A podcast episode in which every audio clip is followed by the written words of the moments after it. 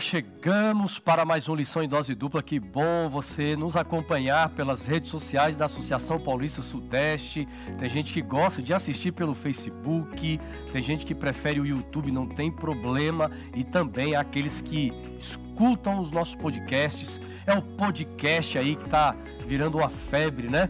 Aí em todos os lugares no Brasil. Podcast Lição em Dose Dupla. É aqui que nós é, conversamos, batemos um papo sobre a lição da escola sabatina. E neste trimestre, gente, que lição extraordinária, né? Você está gostando? É, que impacto a lição tem trazido para a sua vida? Vai comentando aí que livro lindo, que livro maravilhoso. É o livro de Isaías, é um profeta extraordinário, é, é o livro, né? Que fala sobre o consolo para o povo de Deus. E é claro que Cada semana nós temos aqui a nossa, a nossa equipe, sempre com o pastor Wanderson Domingues, Domingues e também mais um convidado. E hoje nós vamos recapitular. O nosso bate-papo hoje vai ser sobre a lição de número 9. O tema é servir e salvar. A lição promete. E eu já vou dar aqui as boas-vindas para o meu grande amigo do peito, coração, meu xará. Não é, não é todos os dias que eu encontro aí um Wanderson, né? E encontrei aqui na ápice. Xará, tudo bem, Rapaz, Xará? terno bonito isso aí, esse paletó, Rapaz, hein? Obrigado. Tô tentando ficar no seu nível, dos nossos convidados. Daqui a pouco vamos apresentar o nosso convidado aqui também, não é?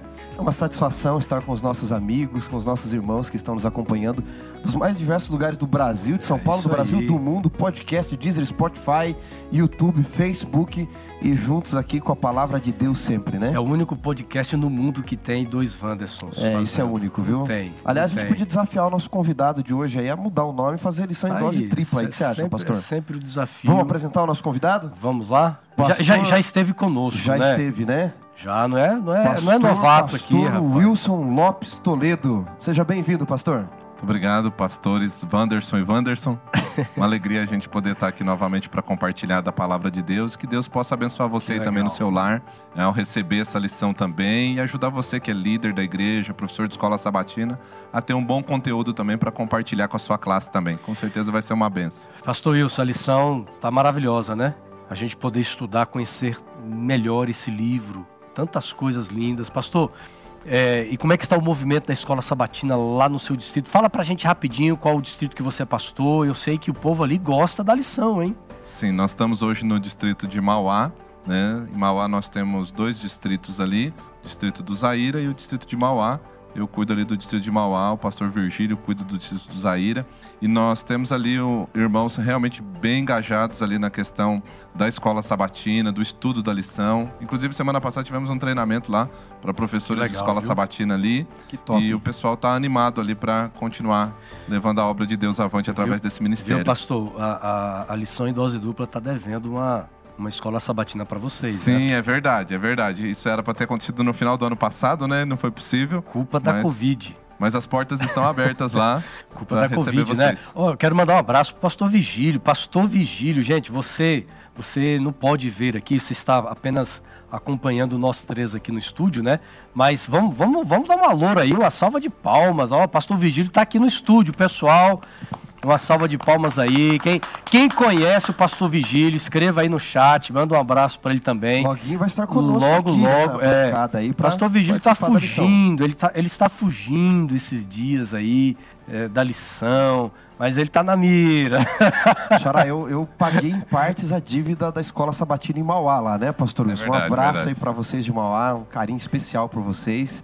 Mas eu estive lá nos representando, tá bom? Que legal. Pessoal de Mauá, maravilhoso, pessoal extraordinário, pessoal, o povo, o povo que ama, né? É um povo muito amoroso, um povo missionário. Pastor Wilson, eu quero fazer um desafio. Deixa eu mostrar aqui. Nós já vamos entrar na lição, mas eu quero primeiro. Olha, olha só, pastor.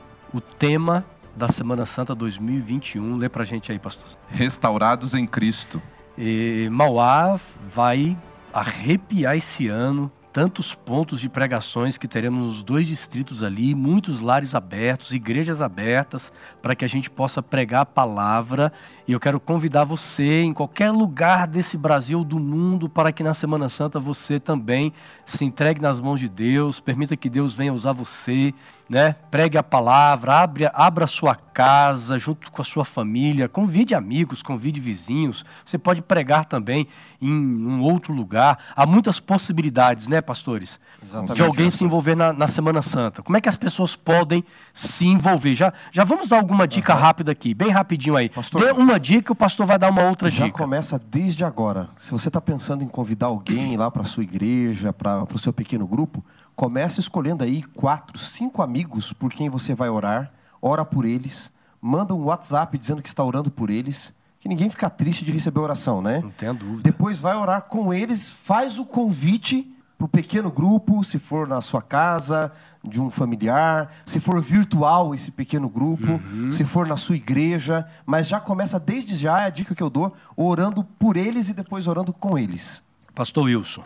Acho que uma, ter uma contato, né? Ter contato com essas pessoas que a gente pretende evangelizar, porque como o pastor falou, existe várias formas da gente fazer esse tipo de trabalho. Ele pode ser presencial, dependendo das circunstâncias, ou virtual. Mas ele só acontece se houver oração e houver contato com essas pessoas. Então a gente precisa entrar em contato com elas, avisar delas desse programa que vai ter, deixar elas informadas para que na semana elas participem com a gente. É, é exatamente seguirmos o método de Cristo. É se misturar com as pessoas. Exatamente, se aproxima delas. Desejando o bem das pessoas, com intencionalidade de evangelizar. Olha as necessidades de dar deles, né, testemunho. Né, ver as necessidades, que são muitas, são diferentes. Tem gente, por exemplo, que tem o que comer, tem tudo em casa, mas tem um coração vazio. É uma pessoa que vive triste e nós vamos levar esperança. Então nós vamos fazer o seguinte: já que vocês estão dando dicas aqui, vamos pedir o pessoal no chat aí, tanto no Facebook quanto no, no YouTube, tá? para você escrever. Escreva agora o nome de pessoas que você está orando, que você vai evangelizar, que você vai dar um estudo bíblico, que você vai se misturar com ela, vai convidar para comer na sua casa, ok? E vai convidar para a Semana Santa. Vai escrevendo aí os nomes, ok? Para nós orarmos juntos. Pastor Wanderson, então, já que o pessoal eh, já está colocando os nomes aí no chat, vamos orar tanto pela lição, mas vamos orar também né, por esse grande movimento missionário que Deus está nos proporcionando aqui. Vamos sim, pastor, oremos. Querido Deus e Pai, hoje nós o buscamos em oração, pedindo o poder dos altos céus para as batalhas da vida, iluminação para compreendermos a lição, a tua palavra, o livro de Isaías, mas queremos colocar diante do Senhor os nomes que estão em nossa mente, em nosso coração e vários deles agora em nosso chat. Pessoas que têm suas batalhas, que estão conhecendo ao Senhor, algumas que estão voltando para os teus caminhos, que se afastaram de ti, que o Senhor as visite onde elas estiverem. A Semana Santa está se aproximando e é um dos melhores momentos do ano para nós falarmos da maior expressão de amor que já existiu e existe no planeta Terra, Jesus Cristo. Então nós queremos clamar por elas, por estas pessoas que daqui a pouco estarão em nossos pequenos grupos virtuais, presenciais, em nossas igrejas. Que o Senhor as visite com o teu Santo Espírito, as incomode para voltarem para os teus caminhos. Eu te peço por Jesus. Amém. Amém.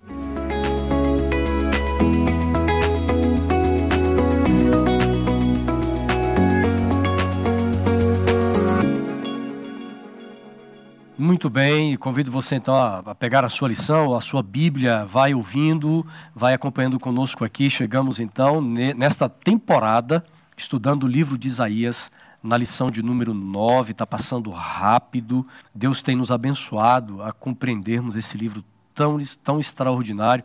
E eu gostei demais do tema desta semana. Aqui na associação, eu lidero também os departamentos, ou o Departamento de Ação Solidária Adventista. É um departamento extraordinário, quantas, quantas ações né, a igreja tem feito através deste ministério. E o tema que nós trabalhamos aqui na associação, Xará, Pastor Wilson, é justamente este aqui. A asa, ela está para servir e para salvar. E é interessante porque chegamos até os capítulos, né, a partir do capítulo 42 agora, do livro de Isaías, e este capítulo, o profeta agora vem falando de servos. Na verdade, é, do, do capítulo 1 até o capítulo 39, há algumas menções é, com respeito a, a, a, Ele usa esta palavra servo dentro de um outro contexto. E agora, ou a partir de agora, nós encontramos aqui, tanto no capítulo 41, como também no capítulo 42, o profeta Isaías usando a expressão, a palavra servo. Evidentemente que nós temos é, dois servos que o autor da lição e o profeta apresenta para nós, né? Mas eu gostaria de pedir ao pastor Wilson que lesse, pastor, já comece lendo a Bíblia, a palavra de Deus, o nosso verso principal que é Isaías 42, versículo 1, é um texto maravilhoso. É um texto que vai nos conduzindo aí durante todo o nosso estudo, né?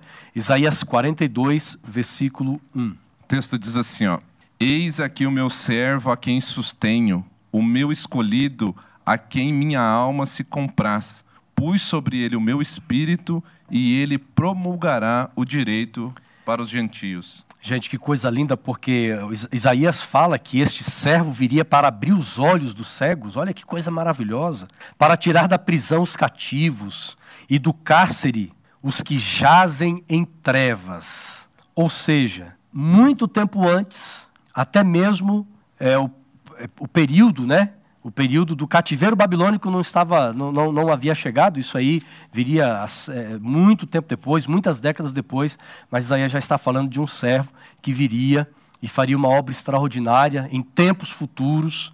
E é muito lindo, pastor Wanderson, a gente poder é, ver as, as impressões que o profeta traz para nós neste verso 42 a respeito deste servo, que daqui a pouco nós vamos entrar em mais detalhes. Né? Mas as primeiras impressões de vocês aqui sobre esta palavra servo, dentro do contexto dos capítulos que vamos estudar. Me chama bastante atenção aqui, amigos, é, o quanto esse servo é um modelo. Né? Nós vamos ver aqui vários versos de que esse servo enigmático, não é?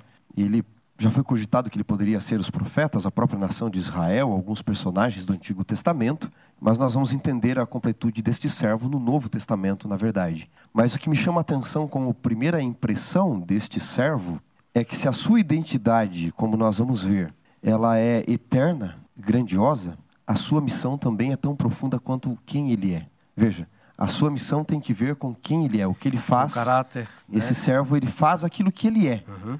E, e, como esse servo ele cuida, nós vamos ver algumas expressões muito importantes, não é?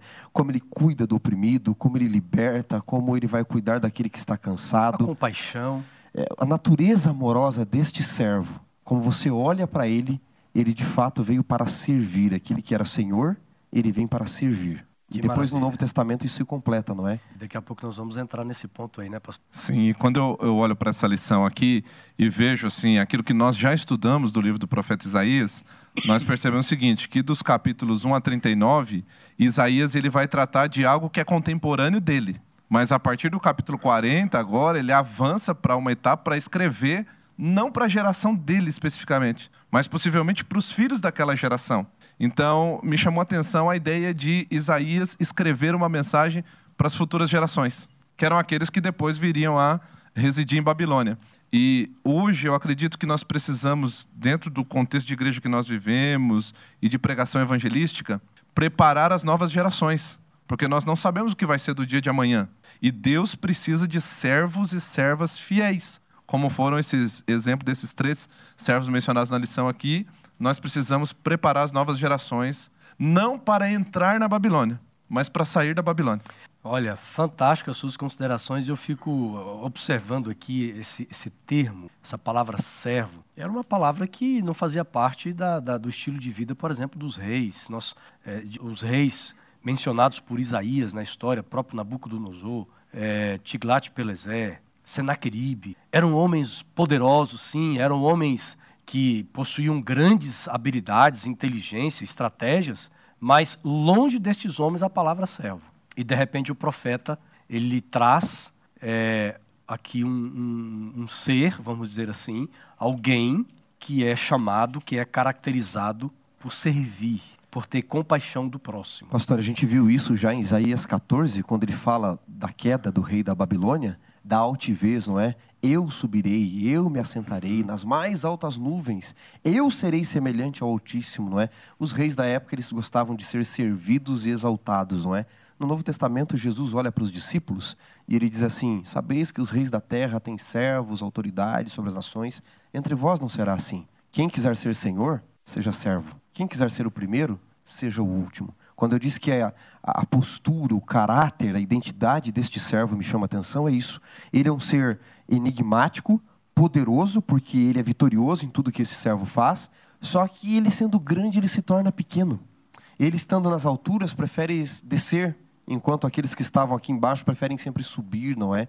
É muito curioso isso. E ele se rebaixa para exaltar o povo de Deus que confia nele. Então ele vai na contramão desses reis do mundo, não é?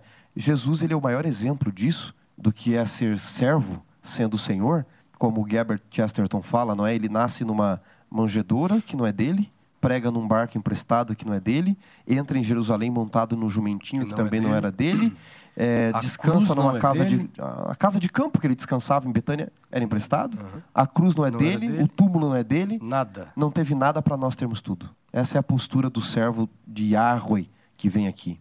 Agora, pastor, essa identidade ela vai além disso, do serviço social. É muito importante isso, mas ela tem uma identidade espiritual muito grande por causa de um mito que girava em torno é, do servo de Yahweh que viria uhum. nos dias de Jesus. Eles aguardavam uma espécie de profeta, servo de Jeová, servo de Yahweh, que viria para, de fato, ser o exemplo de servidão ao povo, mas que teria o Espírito do Senhor repousando sobre ele. É, eu vejo aqui no capítulo 41 de Isaías, pastor Wilson e Xará, versículo 8, diz assim: Mas tu, ó Israel, servo meu, tu, Jacó, a quem elegi, descendente de Abraão, meu amigo. E ele vai descrevendo o verso 9. Você quer, quer ler, Xará, o verso 9? Pastor Wilson leu o 10.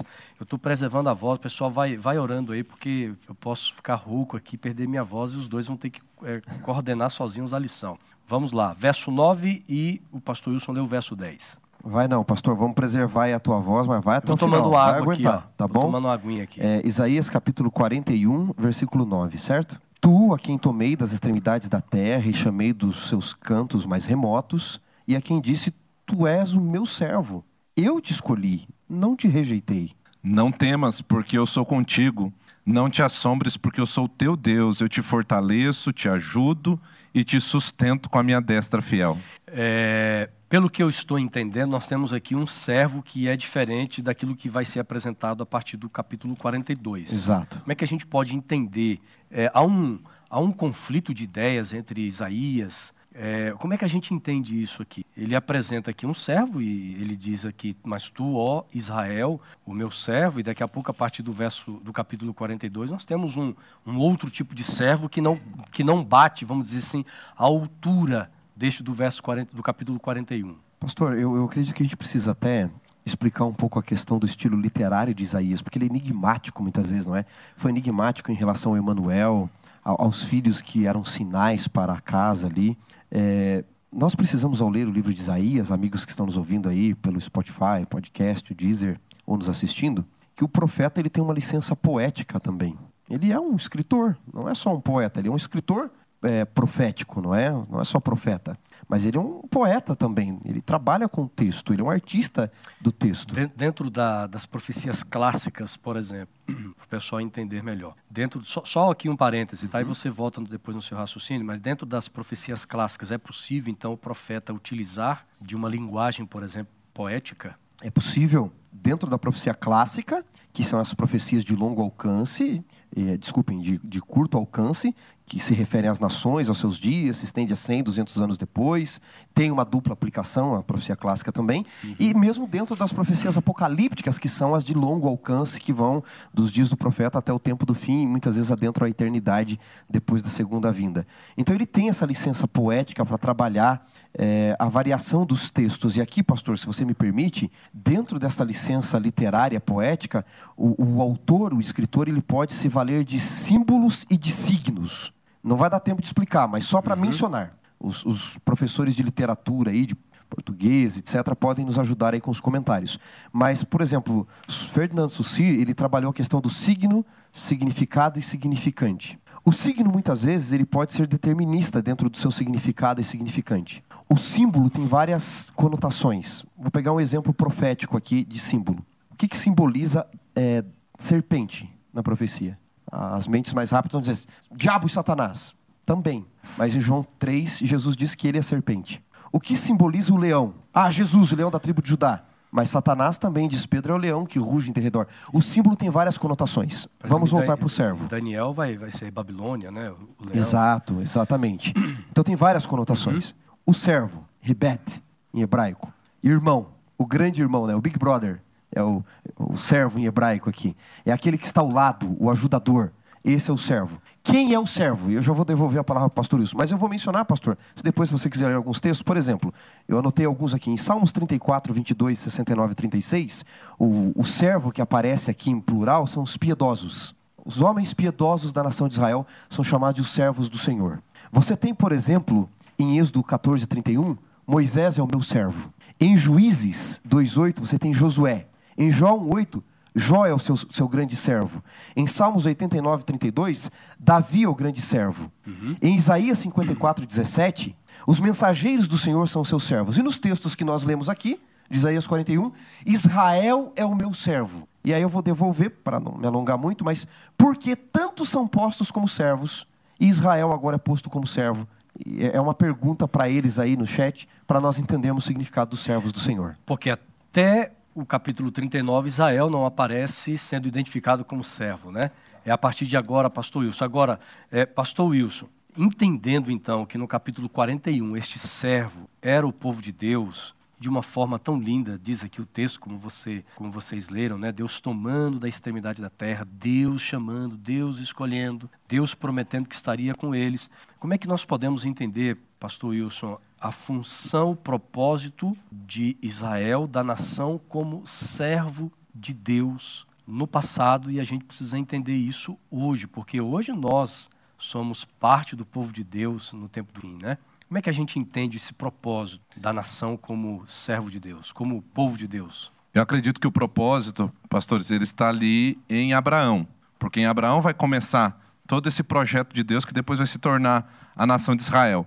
E quando nós vamos para a vida de Abraão, nós vamos perceber três cenas na vida de Abraão que são fundamentais no relacionamento dele com Deus e que depois vai designar o propósito da nação, que é o chamado dele, e ali inclusive aparece a expressão né, que o pastor citou para nós aqui, né, o Yahweh ali entrando em aliança com Abraão, primeiro chamando ele para sair de Ur dos caldeus e levá-lo então à terra prometida. Depois, quando Deus declara que vai fazer aliança com ele, ali no capítulo 15 e depois, posteriormente, no capítulo 17, quando essa aliança é consumada através da circuncisão. Ali começa um relacionamento de Deus com Abraão. E depois a Bíblia é, é, constantemente vai trazer a expressão de uma aliança que Deus faz com Abraão, Isaac e Jacó, que depois vai se tornar Israel, que vai herdar esse nome da nação. Né? E qual foi o propósito de Deus chamar Abraão? Eu acho que aí está o propósito da nação. Quando Deus chama Abraão, Deus não chama Abraão porque ele é melhor do que os outros, mas Deus o chama uhum. por causa dos outros. Então, Deus, quando ele vai estabelecer agora a nação de Israel como um, um, o seu centro, vamos dizer, o seu centro evangelístico ali no Antigo Testamento, ele o faz não porque Israel fosse melhor do que as outras nações. Na verdade, talvez fosse uma das menores, mais inferiores. A gente vê aqui, por exemplo, tanto na, na, na cena com Senaqueribe, Senaqueribe com 185 mil soldados. E eu pergunto para vocês, o que era mais potente? Era o exército de Senaqueribe? Quem era mais preparado? Ou o exército de Israel? Israel não tinha uma, uma característica de ser uma nação militar. Eu creio que Israel tinha um exército, tinha uma função militar, Uhum. por causa do contexto que eles viviam. Mas eles não uhum. eram preparados para guerra. Eles não foram criados para isso. Não né? foram criados para isso. Povo. Eles foram criados, na verdade, para ser uma luz para os uhum. gentios para que até a sua posição geográfica se tornasse então algo acessível para que todas as nações do mundo antigo, quando fossem cruzar de um lugar para o outro, uhum. pudessem passar por Israel e ver as bênçãos da aliança naquele povo. Então, aí trazendo para nós hoje, nós, o servo do século 21 aqui, nós fomos chamados e outros não ainda. Não porque somos melhores do que eles, mas por causa deles. E, e, e veja bem, você cita aí Abraão, né? Deus chama Abraão Deus coloca um propósito de vida para Abraão e não só focado nele, mas num povo.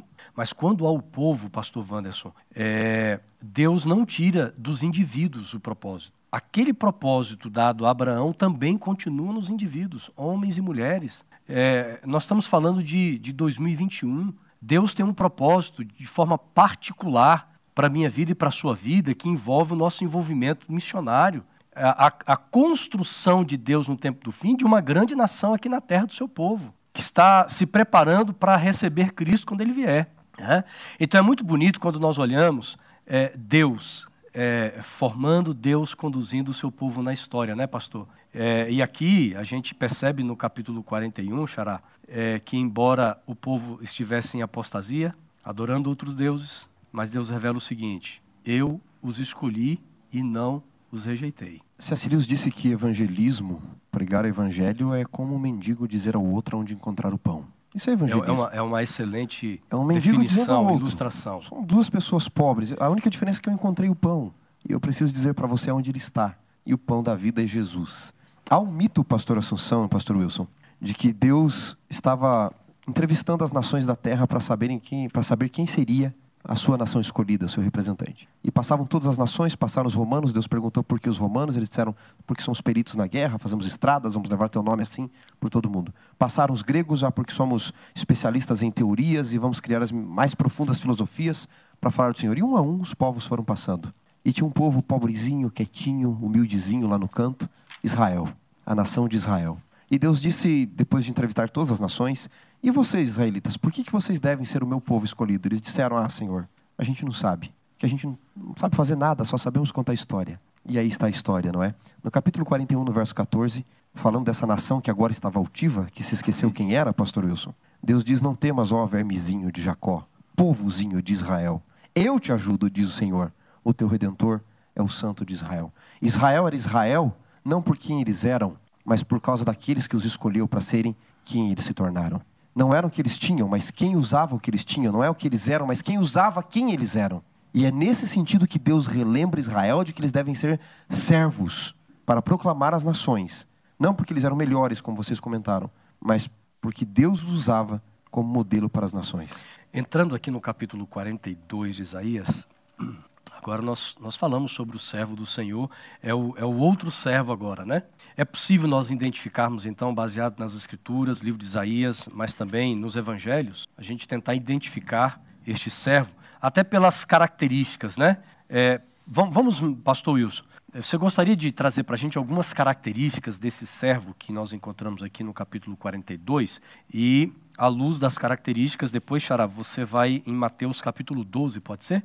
E a gente vai fazer essa, esse paralelo, essa comparação. Pode falar, pastor. Sim, ó, a gente vai perceber aqui que ele é aquele que vai trazer luz na escuridão, diz uhum. o texto aqui. Ele vai trazer também liberdade para aqueles que estão cativos. Ele vai promulgar a justiça. E aí tem uma característica bastante interessante que vai nos levar ao Novo Testamento para identificar esse servo do capítulo 42, que no verso 2 diz assim: Não clamará, nem gritará, nem fará ouvir a sua voz na praça. Mas como que pode ser isso? Como é que ele pode trazer libertação? Como que ele pode trazer luz? em silêncio. Quando a gente vai para Mateus capítulo 12, a partir do versículo 15, a gente vai ver essas mesmas características desse servo aqui se cumprindo no ministério de Cristo. Aqui, capítulo 12, a partir do versículo 15, diz assim: Mas Jesus, sabendo disso, afastou-se dali.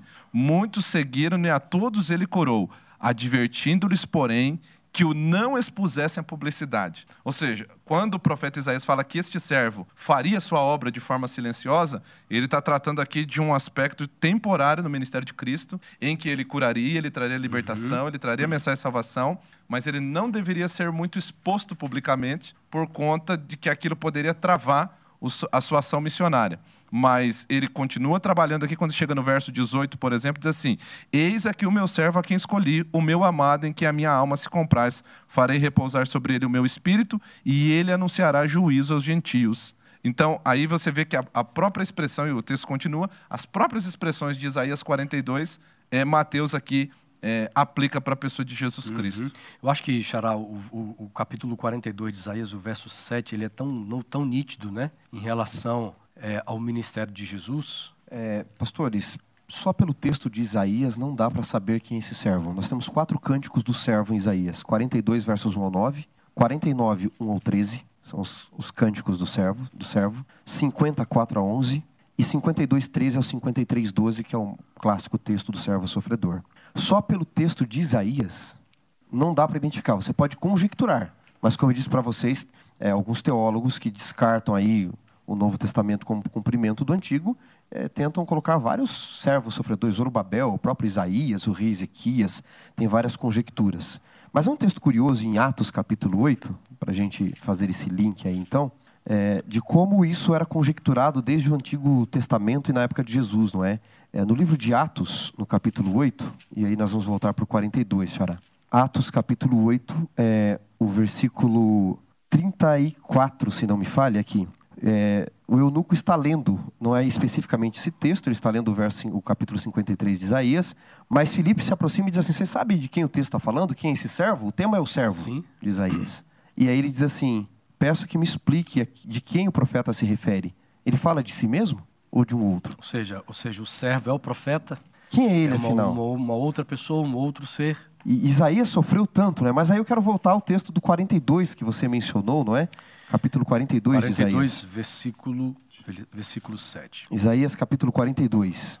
É, veja que ele diz assim, né? Um pouco antes, no verso 6, diz assim: Eu, o Senhor, te chamei em justiça. Tomar-te pela mão, te guardarei e te farei mediador de aliança. Não pode ser Israel apenas aqui. Porque lá atrás ele já havia falado de Israel, que Israel estava quebrado esmagado. A cana quebrada são aqueles de Israel que estão esmagados. Israel não tinha uhum. condição de levar a aliança nesse momento. E quando Israel está esmagado, quebrado, apagado e não tem condição de levar a aliança, ele diz: Este servo a quem eu suscitarei, ele será um mediador da aliança com o povo e luz para os gentios.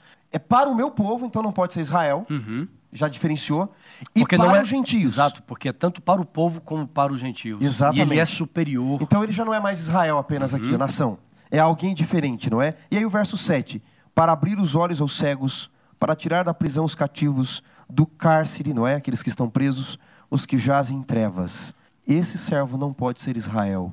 Ele não pode ser o profeta Isaías, amigo. Porque, como o pastor Wilson mencionou, e você também, Xará, Isaías está indo além do seu tempo. Ele está profetizando de algo que, embora a profecia seja aqui de curto alcance para o tempo dele, é, está pelo menos 150 anos à frente dele a libertação uhum. do povo. Então vai mais além. E o Novo Testamento vai dizer que vai além dos 150 anos de Isaías, não é? Pastor Wilson mencionou aí, você também, capítulo 12 de Mateus, não é? versos 15 ao 23. Esse é Jesus Cristo. Olha, e que lições nós vamos aprendendo aqui, até de forma prática, como ministrar as pessoas como Cristo. É claro que hoje há um, há um movimento, às vezes, é, que tende a, a levar pessoas a um envolvimento missionário, mas muito centrado nos aspectos sociais, né? E nós nos esquecemos da proclamação, nos esquecemos do abrir a palavra. E como é importante nós seguirmos o método de Jesus, porque o método de Cristo ele é completo, ele é atemporal. Viu, pastor? Né? Rapidinho. É, é curioso que antes de Jesus dizer eu sou o pão, ele levou o pão. Antes dele ser o pão espiritual, ele levou o físico às pessoas. Depois que ele Exato. deu o físico, ele disse eu sou o pão da vida. E é legal quando você menciona isso, não é? Nos métodos deste servo, antes dele falar da, da, lição espiritual, ele vai libertar o que está cativo, uhum. ele vai restaurar aquele que está quebrado, não é? Eu, particularmente, me emociona esse verso quando diz assim, verso 2 de Isaías 42, não clamará, nem gritará, nem fará ouvir a sua voz. Vocês comentaram isso, não é? É em silêncio. Aí ele diz assim, não esmagará a cana quebrada, não apagará a torcida que fumega. Aquele pavio que está quase se apagando, ele não vai apagar, ele vai acender. Promulgará o direito, não é? Em verdade. Nós temos uma tendência como cristãos de excluir pessoas, de esmagar pessoas. Às vezes eu me pergunto se o Jesus que a gente prega é o Jesus da Bíblia e se o evangelho que a gente acredita é o evangelho da Bíblia ou é o nosso próprio, se nós não recriamos Deus à nossa imagem. Este servo, incrivelmente, ele pega aquele que está quebrado e restaura. Ele é especialista em restaurar vidas partidas. Será, que tem alguém nos ouvindo, nos assistindo, que está pensando em se matar, em cometer suicídio, em desistir da vida? A, família quebrada, a vida quebrada, os planos quebrados. Este servo do Senhor, que é Jesus, vai se cumprir em Jesus. Ele não esmagará a, a cana quebrada. É fantástico isso. E, e, por exemplo, um dos textos tão lindos que nós já lemos, e dentro do que você tem aí, né? 41, verso 10, não temas, porque eu sou contigo. Não te assombres, porque eu sou o teu Deus, eu te fortaleço, eu te ajudo, eu te sustento com a minha destra fiel. Por pior que seja o momento que alguém esteja vivendo hoje, essa promessa foi escrita, foi dita, proclamada para um povo no passado, mas também para o povo de Deus hoje e para você, pessoal. Então receba esta certeza, esta esperança na sua vida, né? Agora, é maravilhoso a gente passar por esses textos da Bíblia, ver a maneira como Deus lidava na história a forma como, é, como Deus, através dos profetas, mostrou o seu caráter, um Deus que sabe de todas as coisas, um Deus que é, 146 anos, mais ou menos, antes de surgir o indivíduo, o profeta já falou sobre ele. Eu quero trazer o nome desse camarada aqui, que foi Ciro. É, como Ciro aparece nesta profecia? Gente, é, é, é, absurdo isso aqui. É fantástico a gente tentar entender, porque é, quando nós, é, historicamente falando, vamos até Ciro, nós vamos ver ali um homem liderando um, um exército, um reino dos medos e persas. Né? Mas quando nós olhamos para a profecia de Isaías, nós vamos ver muito mais do que um militar. E eu quero jogar para vocês isso aqui, para a gente entender quem foi este homem que, que ele simboliza aqui na Bíblia? Pastor, antes de falar aqui de Ciro, eu acho que também é interessante a gente destacar o seguinte: quando a gente olha Isaías do capítulo 40 até o 45, ali, quando vai chegar em, em Ciro, a gente percebe que o personagem principal da história é Deus, Deus o Pai aqui. E ele aparece como aquele que é maior do que as circunstâncias da nossa vida, a gente uhum. vê isso no capítulo 40, claramente isso aí. Aquele que dá força para o cansado, aquele que renova as forças daquele que não tem nenhum vigor. Quando chega no 41, Deus é maior do que os nossos medos, então ele chega e diz assim: Olha, não temas, porque eu sou contigo. Não te Isso assombres, mesmo. porque eu sou teu Deus. E quando chega em Ciro, Deus mostra que ele é maior do que os nossos inimigos. E ele é capaz de pegar um homem gentil, não um judeu, não um israelita agora, para trazer nele uma figura de um libertador. Na figura de um libertador. E esse Ciro, como você mencionou, cerca de 150 anos, né, aproximadamente antes do nascimento dele, Isaías já falou dele. Isaías sequer conheceu esse homem, mas citou uhum. ele por nome aqui. E esse homem viria não só para tirar é, Israel daquela escravidão, daquela opressão babilônica, mas me chama a atenção que ele dá liberdade para o povo voltar para a terra e reconstruir a cidade e o templo. Ou seja, a estrutura da terra, a estrutura política, mas também a estrutura religiosa. É, Xará, tem uma coisa que me chama muita atenção aqui, que está em Isaías 45, verso 1. Pastor Wilson veio trazendo isso aí, preparando agora o terreno para você complementar aqui um pouco da fala sobre Ciro, né? E no capítulo 45, verso 1 diz assim: Assim diz o Senhor ao seu ungido, a Ciro. Como que o profeta traz esta expressão, Ciro, que era um gentil, mas sendo ungido de Deus? Pastores, tem tanta coisa nesse texto. Amigos que estão aí nos assistindo, nos ouvindo, tem tanta coisa, tanta informação, tanta informação que nós precisaríamos de uma semana de oração para falar dos capítulos Só 41 aqui até o 50, mais ou menos, né? Aí, muita coisa. Agora, olha que interessante, a expressão aqui ungido, né? Assim diz o Senhor a Ciro, o seu ungido. Vocês já comentaram que Deus antecipou cerca de 150 anos antes, não é? Ciro não havia nascido, nem seus pais haviam nascido, e Deus disse para que vocês saibam que eu sou Deus, maior que tudo eu vou dizer o nome dele antes dos pais nascerem, para escolherem o nome dele. Eu vou dizer como ele vai se chamar. E ele será o meu ungido. A expressão aqui é, é Machia, Messias. Messias, né? Ungido. Ciro, ele é um servo de Yahweh aqui como protótipo do que vai acontecer em Jesus.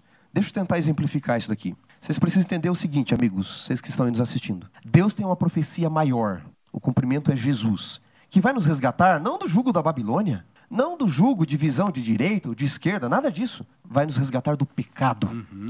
Mas existe em profecia o que nós chamamos de profecia de miniaturização de miniatura mesmo. Sempre que Deus vai realizar algo em escala universal, ele faz algo menor para que o seu povo que lê a profecia saiba que ele pode cumprir. Então, antes de enviar o Messias, o seu filho, antes de ele mesmo, Jeová, se encarnar, ele manda Boaz, ele manda Moisés, são espécies de ungidos, de Messias, de resgatadores e ele manda Ciro. E aqui nos chama a atenção porque é um gentio, como você mencionou, não é? Deus pode tirar a salvação da onde? Da onde ele quiser. Até de uma virgem. Até porque também, falando de gentio, a, a, a linhagem de Davi vem de uma mulher que não era judia.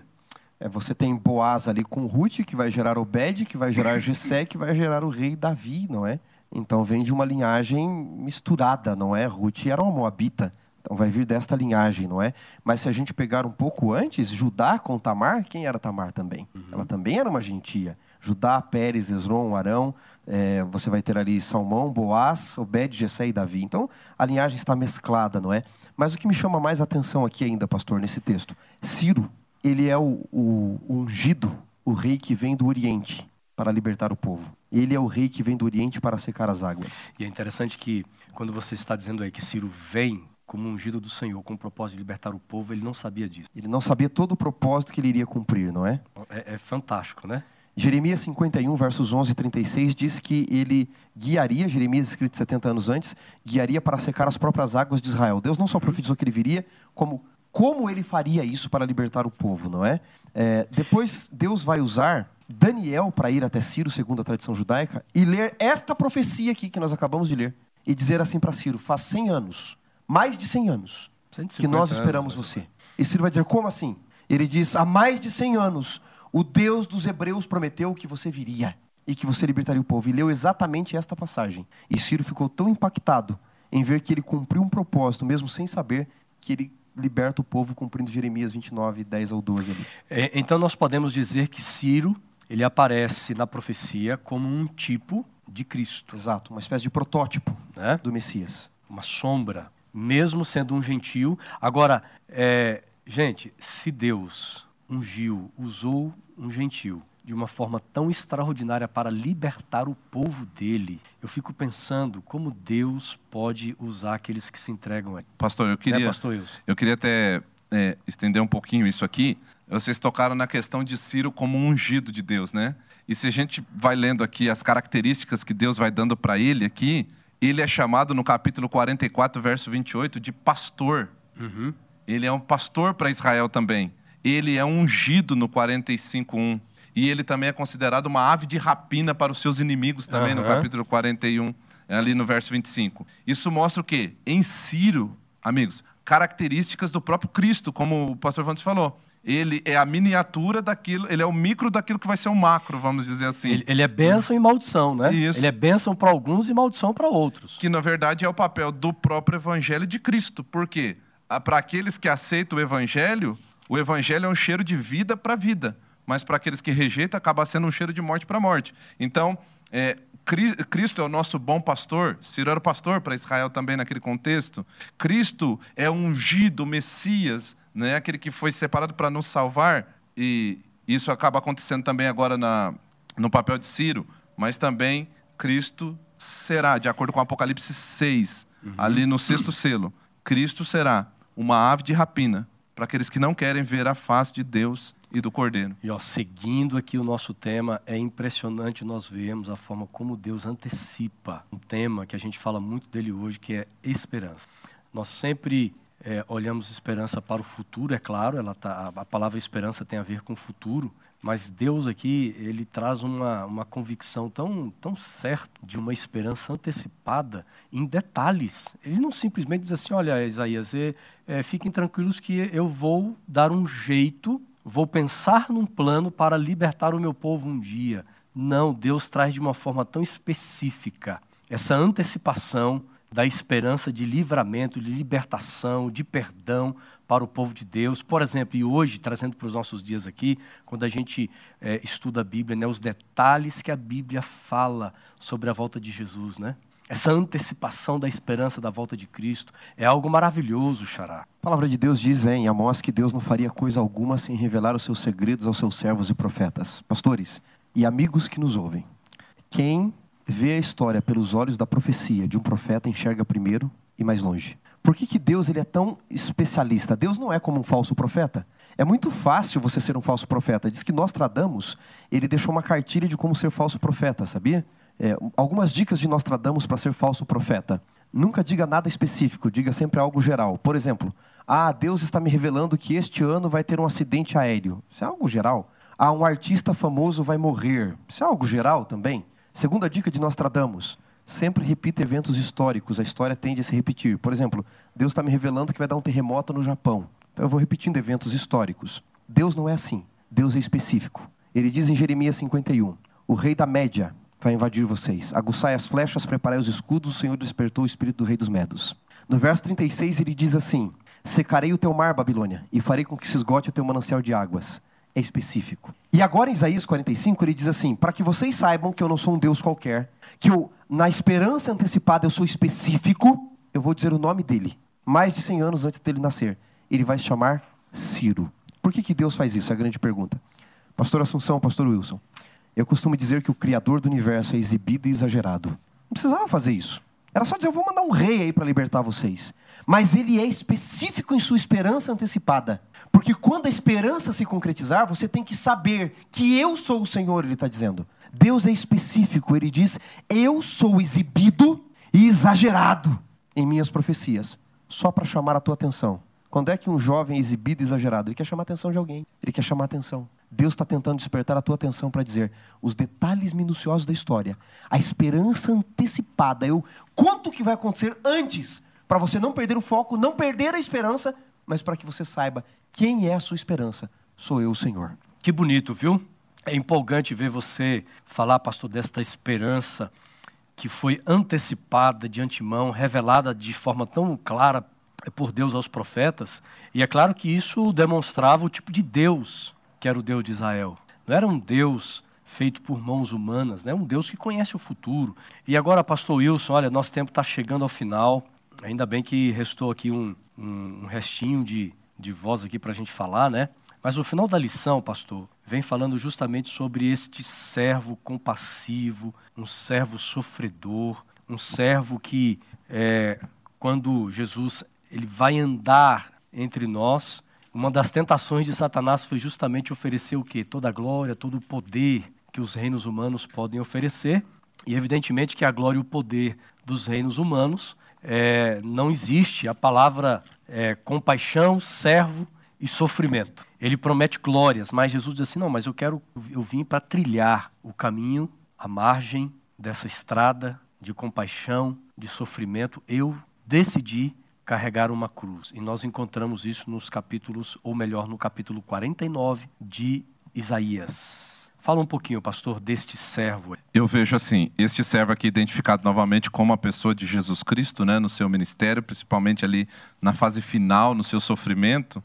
Mas eu vejo também aqui uma, um, aquela experiência que Cristo viveu no, no Novo Testamento, a exemplo do que Deus também passa no Antigo Testamento. Porque a missão de Cristo, ele sofre, ele é rejeitado, ele é humilhado, ele é trocado por outros, entende? E no final ele é crucificado para trazer essa esperança que o pastor falou. Quando a gente vai para o Antigo Testamento, por que, é que Israel foi para o Egito? Por que, que Israel, o, o reino do norte, foi praticamente esfacelado pela Síria? Por que, que Judá foi para a Babilônia? Porque eles também desprezaram o Senhor. Então, o mesmo sofrimento que Cristo passa no seu ministério, a Trindade já passaram no Antigo Testamento também. Uhum. Mas Deus nunca desiste do seu povo. E Deus nunca volta atrás na aliança que ele fez com o seu povo. Ele sempre permanece fiel.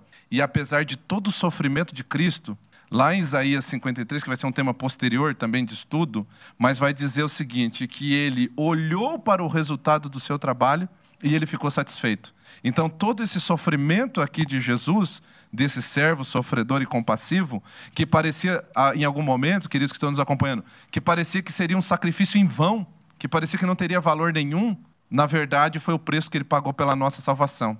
E aí, pastor, eu queria terminar aqui dizendo o seguinte: que na nossa experiência espiritual, nós também vamos passar por momentos de sofrimento, de desânimo, porque vamos levar a cruz que Cristo também carregou. Agora, a gente nunca deve desanimar, mas se nós desanimarmos, nunca vamos desistir.